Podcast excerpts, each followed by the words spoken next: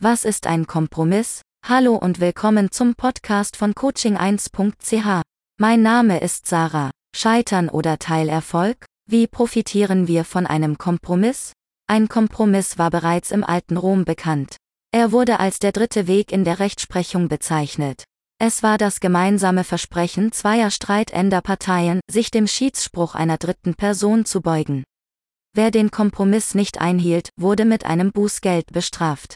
Ein Kompromiss war damals ein Mittel, um Streitigkeiten zu klären, Recht und Ordnung wiederherzustellen. Die dritte Lösung ist auch heute noch bekannt.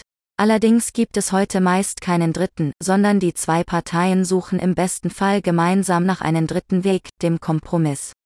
Wenn wir einen Kompromiss eingehen, dann geben wir ein Stück unseres Zieles auf. Je nachdem wie wichtig es war, schmerzt es. Dennoch bedeutet ein Kompromiss keinesfalls eine Niederlage. Was ist ein Kompromiss? Ein Kompromiss ist die Lösung eines Konflikts. Im Idealfall gehört dazu eine offene Kommunikation, in dem jeder Partner sagt, was er möchte. Ebenso wichtig ist es, dem Partner zuzuhören, was er zu sagen hat. Beide Standpunkte sollten jedem Partner klar sein. Nur so kann ein Kompromiss erreicht werden. Hilfreich dazu ist, dass versucht wird, den Standpunkt, die Bedürfnisse oder die Gründe zu verstehen. Schräge Kompromisse. Indem beide Konfliktparteien zu einem Kompromiss bereit sind, kann er erreicht werden.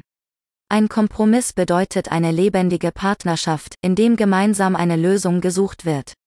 Bei einem Paar kann das bedeuten, dass sie ihre getrennten Wohnungen behalten, weil die Ordnung des einen und das Chaos des anderen auf Dauer einander nur stresst.